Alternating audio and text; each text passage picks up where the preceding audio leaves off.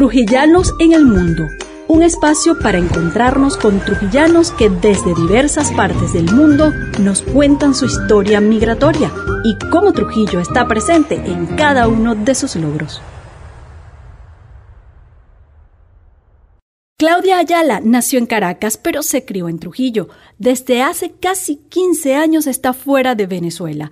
Es una emprendedora apasionada y esa experiencia la llevó a crear desde Houston The Latina Power, una comunidad que conecta a la mujer latina con su poder y crea redes de apoyo entre ellas. A través de sus redes sociales, su blog, su podcast, hace conexión y crea la magia del empoderamiento femenino. Te invito a conocerla a través de Trujillanos en el Mundo. Hola, bienvenidos. Ya con nosotros nuestra invitada del día de hoy, Claudia Ayala, como dijimos en su presentación, bueno, una trujillana del mundo, porque eh, debido a, a, su vida familiar le ha tocado viajar por varias partes del mundo, pero hoy en día se encuentra en Houston, en Texas, y desde allá estamos conversando con ella para que nos cuente lo que ha sido esta historia migratoria y en especial lo que es el trabajo que viene realizando Claudia en esa comunidad latina eh, con su proyecto de Latina Power. Hola Claudia, bienvenida a Trujillanos en el Mundo. Gracias por este espacio y qué bonito conectar con mi gente y, con mi estado y, con todo lo bonito que, es Trujillo. Así, bueno, Claudia ya lleva tiempo fuera del estado, creo que unos 14, 15 años, Claudia. Y tengo casi 15, 16 años de haber salido de Trujillo. En realidad me fui mucho antes porque fui a Maracaibo a estudiar y ya luego de Maracaibo sí me vine a Estados Unidos. ¿Y cómo, cómo, fue ese momento? O sea, ¿qué te llevó a ti a irte del país? ¿Era algo que te habías planteado o fue algo que llegó? No, mira, primero yo estaba muy charmita. Mi mamá va a escuchar esto y va a decir, ah, cuenta la historia, cuenta. Eh, puedo decir que me fui enamorada. Eh, eh, me fui de Trujillo a estudiar en la universidad porque quería estudiar ingeniería petroquímica y pues en Trujillo no tenemos esa carrera. no parece entonces, no sé si ahorita ha cambiado. Y cuando me fui a Maracaibo a estudiar, conocí a mi esposo y, él ya tenía un plan de salir de, Venezuela porque él estaba trabajando en petroleras y, bueno, ahí resultó el amor y me dijo, vámonos y yo pues dije, esta es mi oportunidad, este es mi tren, yo me voy. Eh, puedo decirte que, Estados Unidos nunca me llamó la atención, para serte honesta, porque esto lo lo del inglés no, era lo mío. O sea, si me escucha la gente que me conocía antes, va a decir, esta, esta, ¿de dónde aprendió? Me costaba mucho el inglés y, yo siempre le apostaba a, siempre le apuesto a mi país y, pues a, otros países donde en ese tiempo me, hubiese podido comunicar fácil y, y, conectar de una manera como de uno, de hola, buenos días, ¿cómo está? Me costó muchísimo salir porque nos, vinimos a vivir a Luisiana justo cuando había pasado el huracán Katrina, que fue uno de los huracanes más grandes y, más fuertes de, este país. Y yo llegué justo, justo luego, cuando la ciudad se estaba recuperando, reconstruyendo. Y, la verdad que fue eh, súper difícil porque puedo decir que fui como que una de las pocas latinas que estaba allá, así que me tocó aprender inglés porque sí, porque sí. Ninguna otra alternativa. Claudia, ¿anteriormente habías vivido o, eh, fuera de, Venezuela? Nunca. Nunca, nunca, nunca había vivido fuera de Venezuela. Em, Pero te lo habías planteado como una posibilidad en tu vida.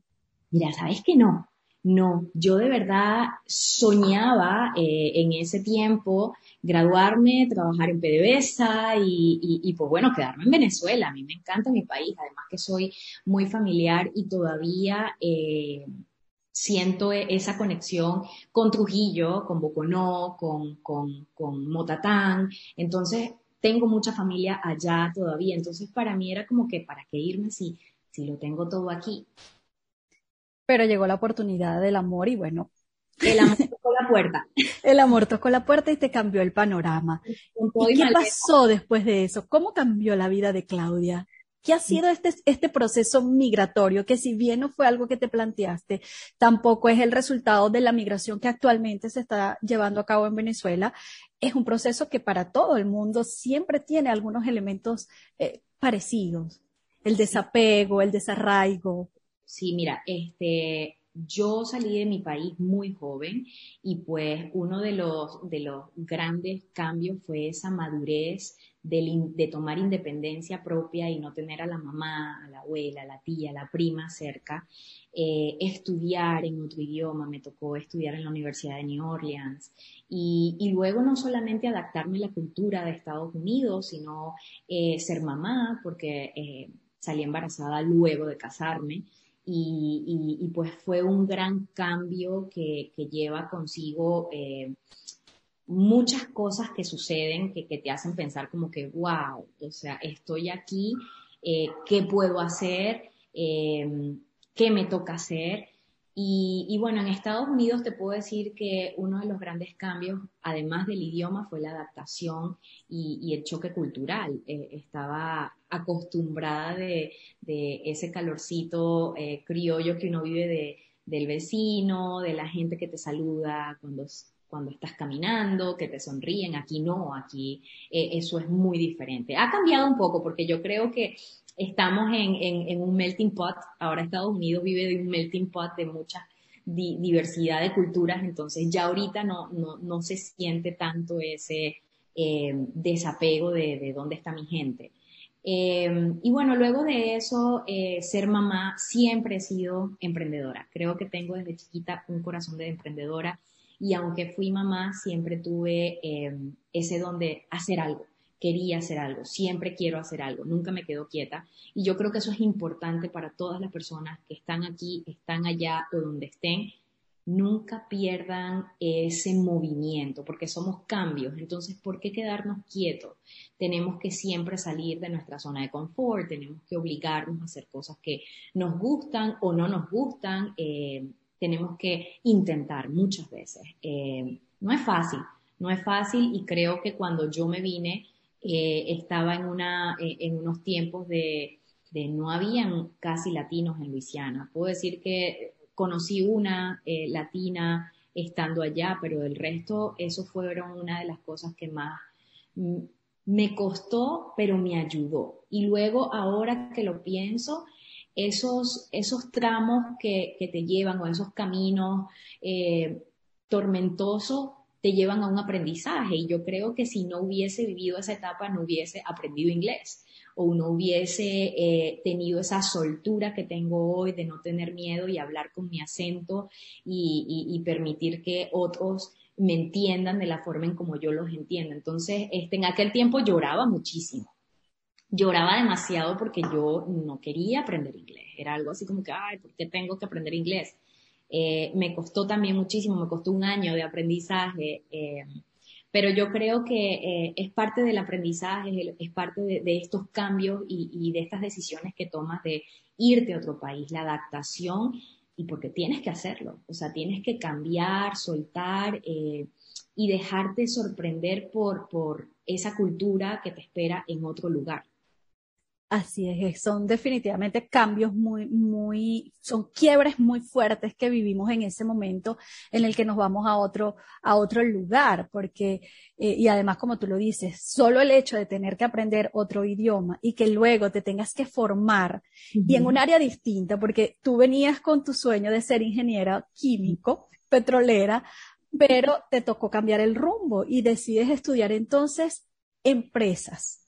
Sí, decidí estudiar eh, administración de empresas porque luego de, estar casada con un petrolero me di cuenta que eso no era lo mío. Ah, bueno, mira, te sirvió la experiencia, no perdiste el tiempo estudiando lo que no ibas a gustarte después. Con de seguridad, con ese patucón y esos viajes, yo dije, no, esto no es lo mío. Eh, me gustan los negocios, me encantan los negocios, eh, también me gusta conectar con las personas y creo que la administración de, empresas te lleva a entender eh, mucho el ciclo de, un negocio y de cómo administrarla y, creo que eso, eso fue como una fundación para mí, para todos los emprendimientos que, he logrado en, estos 15 años de haber estado eh, fuera de Trujillo. Sí, bueno, uno de esos emprendimientos fue Feronia Fulton, tu tienda de carteras. Mira, me lo, me lo recordaste. Mira, Feronia Fulton fue uno de mis primeros eh, y tantos emprendimientos. Fue una línea de carteras que nació del deseo por ayudar a la mujer. Yo creo que tengo algo, una conexión de, crecimiento con, las mías, con, las mujeres. Eh, estuve viviendo en Indonesia y, en Indonesia descubrí una comunidad donde las mujeres eh, no podían trabajar porque son musulmanas y, y, venían de una comunidad muy estricta, pero eran increíblemente maravillosas con las manos y hacían carteras espectaculares. Entonces yo decía, quiero ayudarlas, pero no quiero ayudarlas regalándoles algo porque voy a, entrar en ese ciclo de que la mujer no puede hacer nada, la mujer se tiene que quedar en casa. Y de, esa forma eh, nació Feronia Fulton y fue como que, ok, yo quiero que ellas progresen, yo quiero que ellas se sientan valiosas con lo que hacen y comenzamos con una colección muy bonita. Yo la diseñé, ellas la hacían en Indonesia y la traje a Estados Unidos porque nos tocó regresarnos a Estados Unidos. Eso fue un interín para que la gente no, no, no pierda. Yo luego de Luisiana viví en Rusia, en Rusia me pasé a Indonesia, en Indonesia nació Feronia Fulton y como regresamos a Estados Unidos fue perfecto porque logré introducir la marca en Miami Fashion Week, la Semana de la Moda de Miami, y también tuve un premio en Nueva York por eh, cartera consciente, por la historia de estas carteras. Y fue un proceso muy bonito, un proceso que me ayudó a aprender de modas, eh, una etapa que, que puedo decir que, que alimentó mucho ese espíritu de Uf, vamos a apostarle a, esas personas que a lo mejor hoy no tienen, pero son buenas en algo. Así es, y definitivamente ese, ese deseo de, conectar, eh, esa sensación de, pertenecer a una tribu y que esa tribu avance, te sigue, ¿no? E, es un poco eh, tu, tu, motivación. Lo vemos entonces en el tema de las carteras, pero luego vienen muchas otras cosas, ¿no? Has estado en relaciones públicas, estuviste un tiempo en el mundo empresarial ya más formal, pero eh, allí no, no estabas cómoda definitivamente y vuelves a tu camino, el camino de conectar a las mujeres y surge de Latina Power. Cuéntanos de este proyecto que me parece espectacular. De verdad que te felicito. Gracias. De Latina Power nació en el 2018 por un sueño. Yo estaba aquí en Houston y yo decía, necesitamos un espacio seguro donde todas las mujeres eh, se sientan bienvenidas, se sientan en casa, se sientan cómodas y apoyadas y que sirva también de networking, de conexiones, de apoyo, de qué hacemos juntas, cómo lo logramos. Y pues en el 2018 arrancamos con una serie de conferencias y, de eventos pequeños que poco a poco han sido eh, masivos y, han venido creciendo porque, porque se necesita. Hay una demanda increíble de las mujeres que están en otros países y que quieren es conectar, quieren es crecer en comunidad. Y, pero, pero ¿cómo surge todo este proyecto? O sea, ¿cómo se te ocurre tú venías trabajando ya en algún sector que, que, te permitió detectar esta necesidad? Mira, yo estuve antes trabajando como directora de marketing de una empresa de real estate aquí en Houston y pues yo sentí mi llamado. Es así como que estaba en mi oficina, en mi oficina lindísima, mirando al downtown de Houston y yo decía, esto no es lo mío. Lo mío es estar afuera conectando a las mujeres y definitivamente eh, por tener ese don de conectar y, de ir conociendo muchas personas, me daba cuenta de que tanto las venezolanas, las colombianas, las mexicanas, las peruanas tenían como sus nichos eh, bien, bien cerraditos y no era algo como que vamos todas unidas a hacer algo.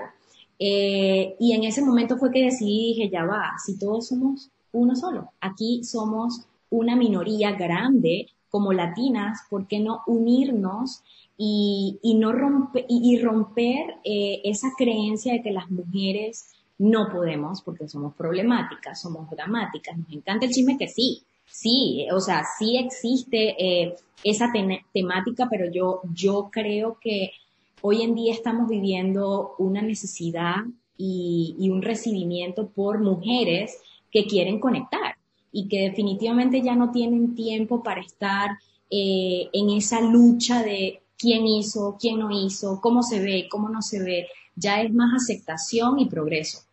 Y, y, de verdad que es bien interesante. ¿Te imaginabas que ibas a poder lograr algo así? Mira, este, yo desde muy chiquita tengo eso de que si lo digo, lo hago. Creo que el poder que, que me enseñó mi mamá y mi, mi mamá y mi papá, eh, más que todo mi mamá, porque mi mamá es de esas trujillanas bien fuertes. Eh, tengo, en realidad tengo el, el, rol de una mujer fuerte en toda mi familia, en mis abuelas, en mis tías, en mi madre. Y mi mamá siempre me decía, si vas a hacer algo, Claudia Patricia, hazlo bien. Si vas a hacer algo, Claudia Patricia, comienza y termínalo. Entonces, para mí, comenzar algo era un reto, pero era algo como que yo sabía que esto se iba a lograr lo que yo quería, porque había una necesidad, había una aceptación de, la comunidad de querer.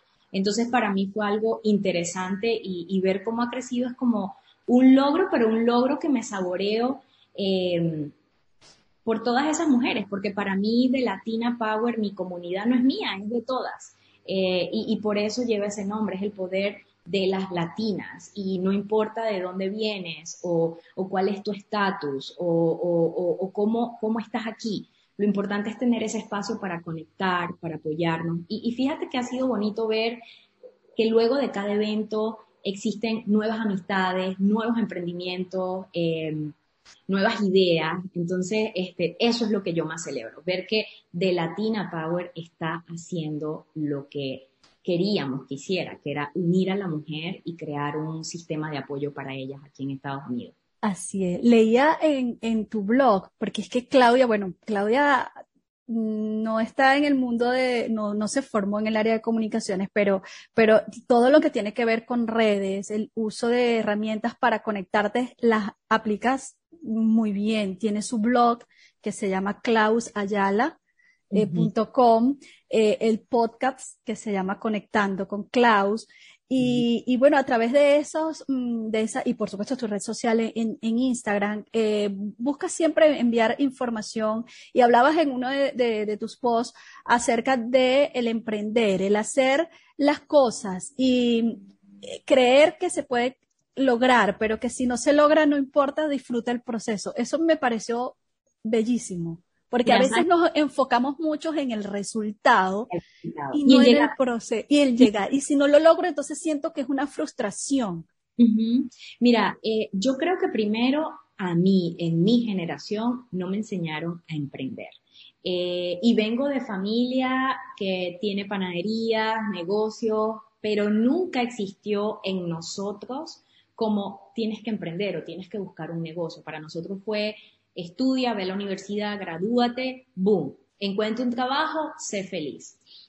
Y, luego de, de, todos estos procesos que he vivido, sí, ir a la universidad es importante, sí, aprender es importante porque somos constante aprendizaje, pero también un emprendimiento es para todos y está ahí, solo que hay que hacerlo de una forma que, conecte tu propósito y, tu llamado y, de verdad es que emprender eh, lo puedes hacer muchas veces. Yo he hecho muchos emprendimientos y, de todos los emprendimientos, eh, yo no digo que, bueno, esos emprendimientos acabaron o, fueron, eh, fueron inestables. No, para mí fueron ciclos del negocio cada persona, cada negocio, cada momento tiene un ciclo. Entonces los emprendimientos cuando los ves desde un punto de que es un ciclo el que voy a aprender, es un ciclo que, voy a, a, conectar, es un ciclo que me va a permitir hacer algo que hoy sueño y hoy quiero, ahí te olvidas en llegar a la meta rápido. Empiezas a, a aprender un poquito más y a estar despierto y alerta con con, lo que sucede en ese proceso, que muchas veces se nos olvida y cuando llegamos a ese punto decimos, ah, bueno, ya, ¿y ahora qué? Ahora qué, ahora viene más. Eh, es momento o de cerrar el ciclo porque funcionó. Hay yo soy muy honesta y digo, mira, si el emprendimiento tiene una buena fundación, un buen plan de negocios y una buena estrategia, créeme, va a tomar tiempo, pero, pero si es algo que conecta con tu propósito, las ganas nunca se van a acabar para que ese, ese emprendimiento eh, prospere y te lleve al momento en que tú quieras estar. Pero si ese emprendimiento en algún momento tú decides, porque hay un, factor dinero, hay un factor tiempo, hay un factor de, bueno, no es el momento o ya no es eh, lo que yo quería, cerró el ciclo y, ese ciclo está ahí para mencionar todo lo que hiciste, todo lo que aprendiste, porque fíjate, ahorita me recordaste lo de Feronia Fulton, que es un, proyecto que, que, quedó ahí eh, como aprendizaje y yo lo hablo con una alegría y una hermosura de decir, mira lo que hice. ¿Cuántas personas no quieren ahorita eh, sacar su línea de, carteras o tener marca?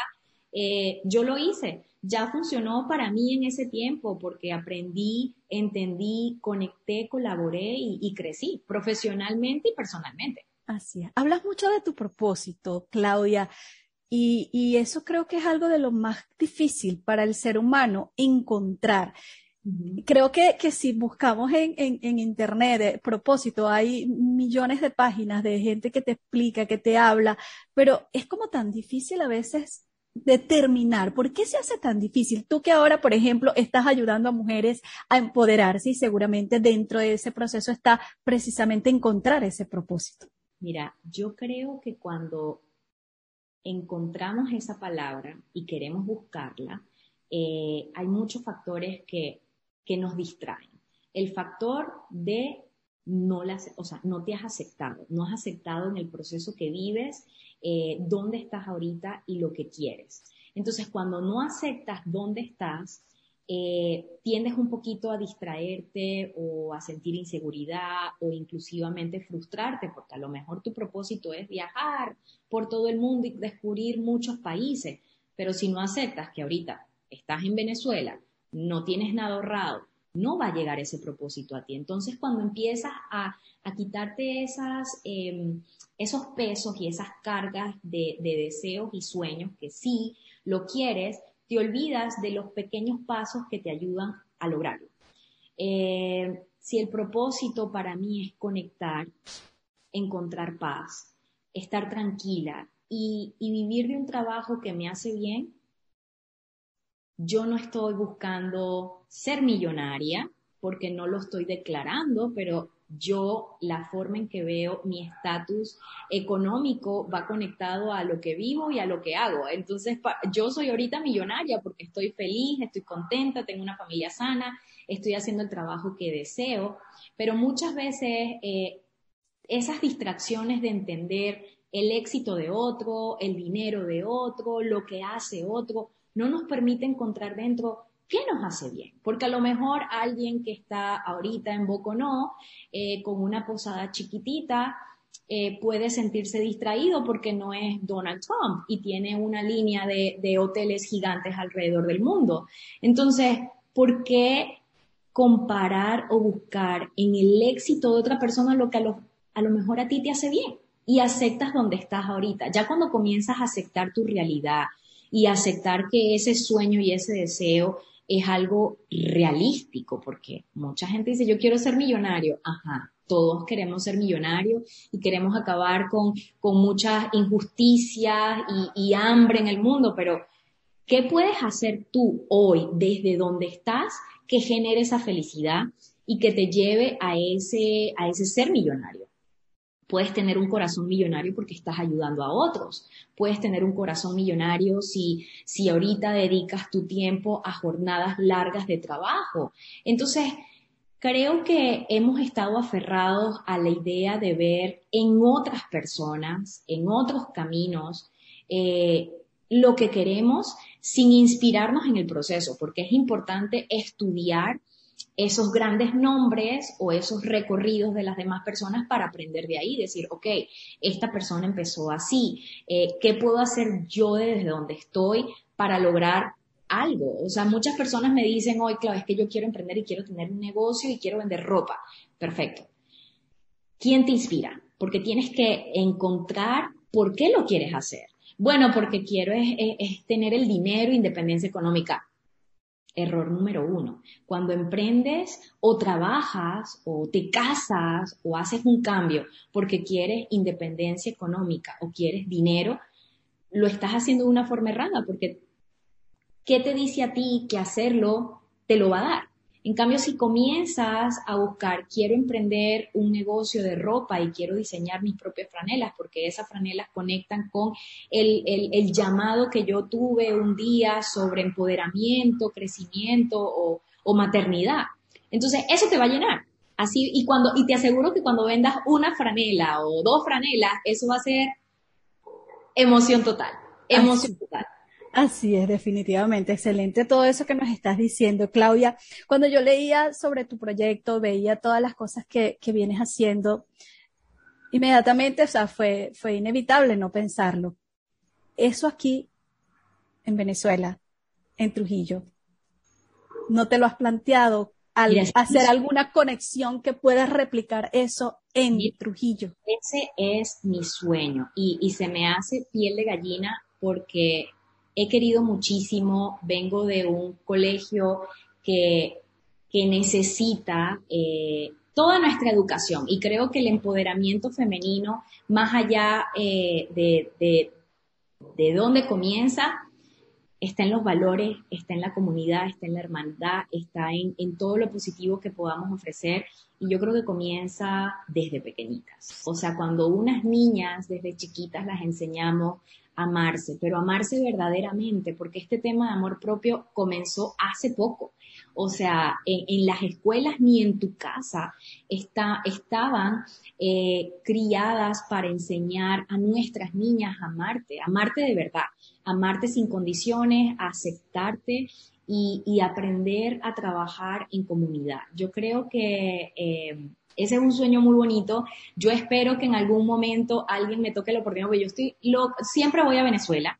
No, no, no veo Venezuela como que no volveré, sueño con volver, es más, eh, quiero volver, están, ahorita mis papás están allá, tengo mucha familia allá todavía, eh, y sí, yo creo que uno de los proyectos, a lo mejor te contacto para que hagamos un sería poderoso sería poderoso. Bueno, esa palabra la usé hace poco en un post que escribí y que, decí, que porque yo lo siento así, yo siento que definitivamente Trujillo es, una tierra de gente poderosa, solo que todavía no se han enterado de eso. ¿Qué extrañas de Trujillo, Claudia, ya que hablaste de ese deseo de volver, de estar aquí? Mira, este, me parece grandioso decir que extraño su gente, extraño eh, mi familia. Y muchas personas me dirán ahorita, pero ¿qué gente? Claro, si la mayoría de gente que tú extrañas está afuera, yo extraño a mi gente, a mi gente, a, mis calles, a, la gente que, que, es de uno. O sea, es algo Extraño a tus vecinos del Prado. Extraño a mis vecinos del Prado y yo sé que muchos a lo mejor ya no están ahí, pero extraño ese sentir, ese sentir que es es mío eh, eh, y no lo cambio, ese sentimiento no lo cambio por nadie. Y he tenido bastantes conversaciones de personas que me dicen constantemente, pero es que ya no, Clau, es que ya no está esa gente que tú anhelas, ya no está allá y le digo, pero a lo mejor hay gente nueva. Extraño mucho mi gente, eh, mi familia, tengo mis tías allá, tengo mi abuela Irene, la panadería de mi abuelo que todavía sigue funcionando un poco no, mi gente en, en los baños de aguas termales que hoy en día puedo decir, crecí en los baños donde antes me hacían muchísima burla porque eran como que, ¿de dónde vienes? No, vine del baño y ver a mi abuela, como que no entendían que es una rica en azufre y que, y que hay una comunidad muy hermosa y la mayoría de mi familia está allá. Extraño, extraño la Virgen de la Paz, ir los fines de semana a la Virgen de la Paz, extraño el sentir de poder eh, decirle a mis hijos, quiero que conozcan Trujillo y, y me la paso siguiendo cuentas de, de, Trujillo, de lo hermoso. Ahorita que vi eh, imágenes del oso frontino, para mí casi lloré, sueño con volver. Eh, creo que eh, nunca se pierde ese sentir, nunca. eso te iba a preguntar. ¿Ya tú sientes una sensación de hogar o todavía te sientes extranjera? Mira, estuvimos viviendo en India hace dos años y regresamos a Houston porque yo a Houston ya lo siento hogar. es mi casa, mis hijos están acá, eh, es mi casa, es mi gente, mis proyectos, mis conexiones, pero dentro, dentro, dentro, dentro, cerquita de mi corazón, mi casa es Venezuela. Eh, Boconó, amo Boconó, quiero volver a Boconó, quiero, quiero recorrer Venezuela. Creo que eh, una de las cosas que tampoco nos enseñaron eh, es conocer nuestro país. Y, muchas personas vienen a otros países a recorrer con, con alegría y con emoción. Y yo digo, si nos hubiesen enseñado lo bonito que es recorrer Venezuela, muchas personas estuvieran todavía anhelando esas playas, eh, eh, esos médanos, esas montañas. Yo anhelo mis montañas de, de Boconó y, y, de la Virgen de la Paz, o sea, y he estado en lugares demasiado espectaculares y puedo decirte que nada se compara con, con mis montañas de Boconó. Es así, definitivamente la mayoría de la gente que está fuera, eh, el estar fuera definitivamente te hace como valorar mucho más ese terruño, bueno, ya hemos hablado de lo, de lo que ha sido difícil, pero ¿qué ha sido lo bueno de, vivir fuera de Venezuela? Mira, para mí las oportunidades y el crecimiento. Yo creo que si me hubiese quedado en Venezuela, eh, todavía siguiera bajo las faldas de una familia que me protege, que me cuida y, y bajo ese, ese conocimiento poco, porque muchas veces estamos en Venezuela y no nos permitimos conocer otras culturas, así no viajes. Tenemos una plataforma increíble como es el Internet, las redes sociales que te pueden llevar a cualquier lugar y conocer más allá de lugares bonitos, eh, las culturas, las religiones, las creencias, la política. Entonces, eh, para mí lo bonito de haber salido de, Venezuela fue las oportunidades de crecer, las oportunidades que he tenido de hacer y deshacer, de viajar y, definitivamente de tener todo lo que tengo hoy para, para mostrarlo. Yo creo que es importante mostrarnos y, te felicito por este programa porque siento que necesitamos más de esto, replicar esto de una manera para que las personas puedan tener esa conexión y decir, uff, si hoy yo logré inspirar a dos, tres, así sea una persona, eso para mí es suficiente. Y si hay alguien ahorita que está en proceso mudanza, proceso cambio, quiero que sepan que no es fácil, no es fácil, siempre va a existir ese sentimiento de, anhelo de volver, siempre va a existir esas ganas de querer tener una vida como la teníamos antes, pero mi mensaje es que si no te permite soltar lo que ya no puedes tener hoy, no te vas a dejar sorprender por cosas nuevas, cosas eh, bonitas, oportunidades, gente. Hay mucha gente afuera que vale la pena conocer. Ahora, Claudia, eh, eh, todo este proyecto que tú llevas, yo, yo lo, lo veo y digo, wow, y es una trujillana. O sea, es una, es una muchacha de aquí que se crió en el Prado, o sea, que, que uno lo analiza y dice, mira, no, son, no son tus circunstancias, no es, no es tu entorno, es, las ganas que tú quieras. ¿Qué significa para ti ser trujillana? Uh, para mí ser trujillana, y lo digo siempre en mis redes sociales, es ser fuerte, ser una mujer con muchas ganas y hambre por tener algo de que a lo mejor no, no pude haber tenido. Eh, ser trujillana es sentirme conectada con mis raíces, eh, sin pena alguna de decir de dónde vengo, sin pena alguna de abrazar y saludar a alguien que a lo mejor me vio crecer, sin pena de decir vengo de los Andes, eh, tengo familia en Motatán, en viví en Mesenujaki, o sea, creo que ser trujillana es para mí la esencia de Klaus Ayala eso ha significado en tu vida. Es poderoso. Es poderoso, definitivamente. Y de esos valores que, porque alguien me lo decía en una de las entrevistas, ser venezolano es una cosa, pero ser trujillano es otra cosa. Es, es otra cosa, es otra cosa. ¿Qué valor sientes tú que ha sido fundamental para tus logros, para tu éxito, no midiéndolo por, por, por eh, eh, situación económica o emprendimiento, sino para, para esa paz, para esa felicidad que tú dices eh, que te, que te siente y que eso al final es realmente el éxito. Mira, para mí, ser trujillana es poder lograr todo lo que yo anhelo porque vengo de, un rol materno muy, muy decidido. Eh, ser trujillana es ver las mujeres luchonas, las mujeres que se paran temprano y, deciden sacar adelante a su familia. Ser trujillana es tomar un guarapito en la mañana con arepa de mantequilla y queso o comerte una chula fresca eh, y recordar de dónde vienes. Y yo creo que el, valor de la familia, el valor de, de, la unidad, el valor de querer a tu gente, yo creo que eso es muy de trujillana.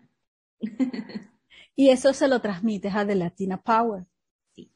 Yo creo que eso es importante, eh, el pilar de todo lo que hago, tanto emprendimiento como, como conexión, radica de la familia, familia, unidad eh, y familia con tu familia de sangre, pero también con la familia que vas creando en los lugares donde estés. Eh, vas convirtiendo personas ajenas a, lo que eres tú, a lo que de verdad te conocen las conviertes en familia. Y cuando tú creas ese, ese, e, ese entorno familiar en tus negocios, en, en, lo que te rodea, pues eres una persona próspera. Y bueno, a ti te ha tocado eh, saber manejar muy bien todos esos roles, porque tienes tres niños, Claudia, y, y, en un país como es Estados Unidos, que es tan difícil, que todo es un corre-corre, que todo queda lejísimo.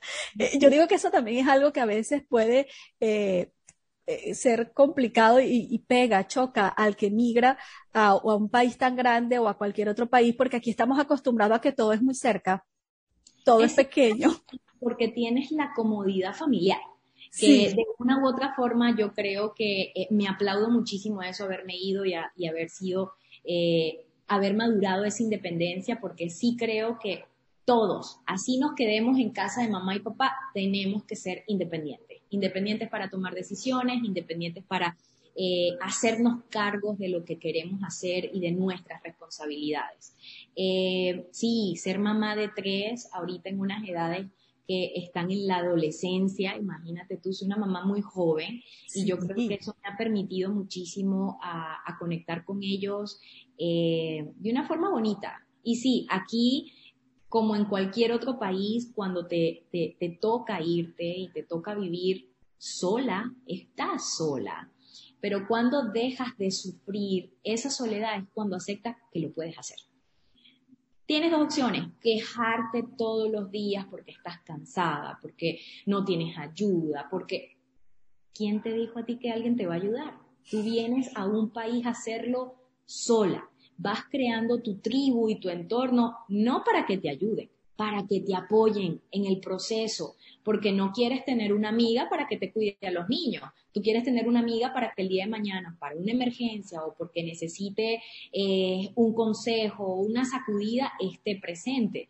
Entonces yo creo que eh, no es fácil. A todas las mamás que ahorita están en ese proceso y que se sienten desesperadas, lo único que les puedo decir es que eh, necesitan aceptar la situación donde están hoy y sacarle provecho a, lo que tienen, porque a veces con, esas frustraciones de soy mamá, soy mamá y, hago esto por, porque estoy sacrificando, no. Siempre cuando usamos esa palabra sacrificio, hacemos sentirnos nosotras mismas que no lo estamos haciendo con ganas o no lo estamos haciendo o porque estamos sufriendo. Y eso yo lo aprendí gracias a una de las conferencistas que tuvimos en The Latina Power, que digo, ella dijo, tenemos que dejar de ver a nuestros hijos, incluso a nuestra familia, como un sacrificio. Estoy sacrificando esto hoy para mañana tener esto. No, cambia tu, tu mindset, cambia tu mentalidad y comienza a descubrir que dentro de esa maternidad también puedes hacer muchas cosas. Y, eso es buenísimo que lo comentes ahora, porque creo que es algo muy latino. Sí, es muy latino. Es muy latino eso de ser la madre anegada, entonces yo no me puedo permitir nada porque mis hijos son lo primero lo y más importante y pasamos muchas veces a segundo eh, nivel porque lo importante son los hijos. Entonces, como que por eso se transforma quizás en ese sacrificio, porque siento que dejo de hacer cosas por mí para los hijos. Emocional, que luego vas a tener que ir a terapias para quitarte peso emocional porque luego entiendes de que todo comienza con nosotras. Si nosotras estamos bien, todo a nuestro alrededor va a estar bien. ¿Cuándo está bien? Cuando logramos aceptar nuestro proceso. Ahorita una mujer que acaba de dar a luz y que a lo mejor se está mudando a Perú o está mudándose a Estados Unidos y tiene ese sueño de, emprender o de encontrar un trabajo rápido, amiga, cálmese. Está dando a luz, acepte dónde está hoy sin conformismo. Acepte el proceso de maternidad, que cuando ya ese proceso eh, tú te sientas lista y estés conectada, no hay que sacrificar nada no lo vas a ver como un sacrificio, sino como un, momento. Estoy viviendo mi momento de ser mamá, mi emprendimiento, mis ganas de superación, mi deseo de conseguir algo, no va a morir. O sea, eso está aquí, eso está en el corazón, eso está en el llamado de superación del ser humano. Pero cuando ya empieces que no, y muchas veces pasa de que no puedo por mis hijos, no puedo porque el niño, no puedo, y yo, quítate eso de la, de la mente de todo, claro que puedes, claro que puedes. Entonces, para mí es importante que todas esas mamás se den cuenta de eso, de que sí se puede, siempre aceptando eh, la situación actual que estás viviendo. Así es.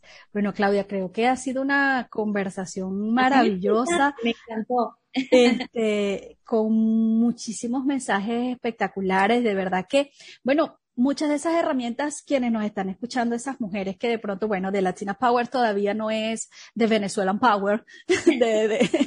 Eh, Vamos a ver si lo hacemos el próximo año. Yo estoy más que decidida de volver a Trujillo y, y, a mí me gusta declarar las cosas y declaro en este momento que el próximo año llevamos de Latina Power a Trujillo.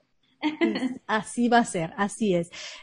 ¿Dónde esas mujeres pueden, por ejemplo, escucharte eh, y recibir quizás esa parte de esta información que hemos podido dar hoy. Hoy han sido unos minutitos, pero, pero esto es algo de todos los días. Hay que aprender todos los días. Esto es algo de, de, querer buscar, de querer eh, filtrar esa información que, que nos llena. Porque sí, tenemos las redes sociales y podemos seguir cuentas que nos entretienen y que, no, y que nos hacen reír, pero ¿qué pasa con las cuentas que, que comparten contenido de valor? Me pueden seguir por mis redes sociales, Klaus Ayala en Instagram. Eh, tengo un blog, como, te, como lo dijiste, eh, klausayala.com y el podcast que lo pueden escuchar conectando con Klaus en todas las plataformas.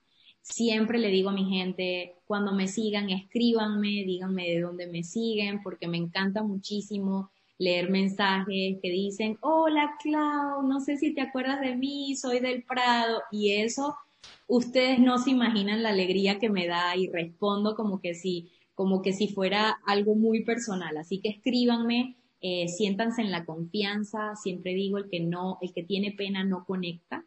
Entonces, si queremos salir, de nuestra zona de, confort, si se, queremos, eh, estamos viviendo en otro lugar o vienen a Houston, escríbanme, escríbanme sin pena. Así es. Claro, por cierto, no, no, no quería irme sí, porque lo acabo de recordar. También estás trabajando en este momento en una revista que se llama Magia, porque la magia también la, la nombras mucho en, en tus redes. Somos magia, somos magia y creo que la palabra magia conectó mucho con ese sentir de hacer, crear y vivir. Eh, Magia Magazine va a tener como lanzamiento diciembre 5. Pueden seguir a Magia Magazine en las redes. Eh, así, Magia Magazine, también en la, en la página web eh, de Magia Magazine. Y pues ahí vamos a estar conectando mucho contenido de valor, mucho contenido mágico para nosotras, para todos.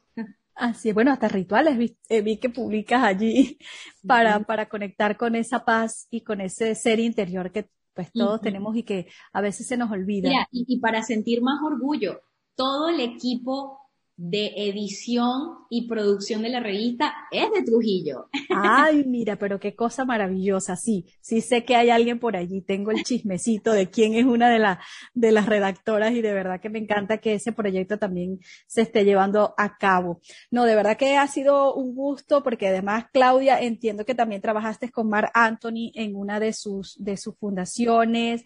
Estuviste en los Latin Grammy de 2018 en el área de relaciones públicas. Por eso es que yo decía, cuando yo empecé a ver todas estas cosas y yo, ¿por qué no me había enterado de esta niña? A veces la gente me, dice, esta niña no tiene edad para todo lo que ha vivido, pero yo creo que he vivido todo lo que he querido vivir gracias a, esas ganas y a ese deseo de lograr algo. Y, yo creo que tenemos que ser tercos y necios e intensos con nuestros sueños y nuestros deseos. O sea, si mañana usted sueña con trabajar con quien usted crea, anótelo, escríbalo, declárelo y haga todo lo posible por trabajar en eso. Todavía sigo trabajando con Mark Anthony y su fundación. Hasta hace unos meses hicimos un evento súper hermoso aquí en Houston, donde recaudamos más de 100 mil dólares para la fundación de Mark. Eh, eh, sí, ha sido maravilloso estar rodeada de personas famosas, celebridades y que a la final son tan personas como nosotros. Eh, de verdad que eso, eso es muy bonito, muy bonito.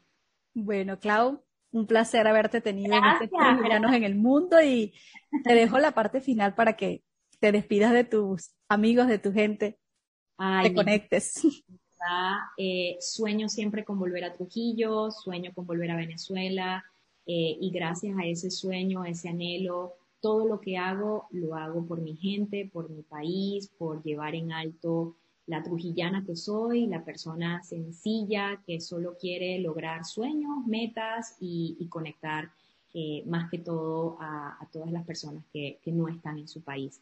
Así que un saludo especial a toda mi familia que seguro te va a ver, te va a escuchar y, van a hacer cadena de WhatsApp enviando. eh, un saludo a mi familia, espero verlos pronto, a, todas mis tías y, a mis papás que están allá. Y bueno, nada, todos esos amigos que, siguen en Trujillo apostando por el comercio de Trujillo, apostando por la prosperidad de Trujillo, yo los admiro un montón. Eh, parece mentira, pero mucha gente de allá afuera nos admira a los de aquí y, los que estamos afuera admiramos muchísimo a los que están allá eh, creando magia. Así que un saludo a todos y espero conectar con todos los que me escuchen. Así es, bueno amigos, yo a ustedes los invito eh, a que sigan con nosotros la próxima edición, el próximo viernes a través de Ángel 93.7 FM y por supuesto de nuestro canal YouTube porque se estrenan en conjunto. Gracias Clauser, hasta la próxima. Chao. Chao.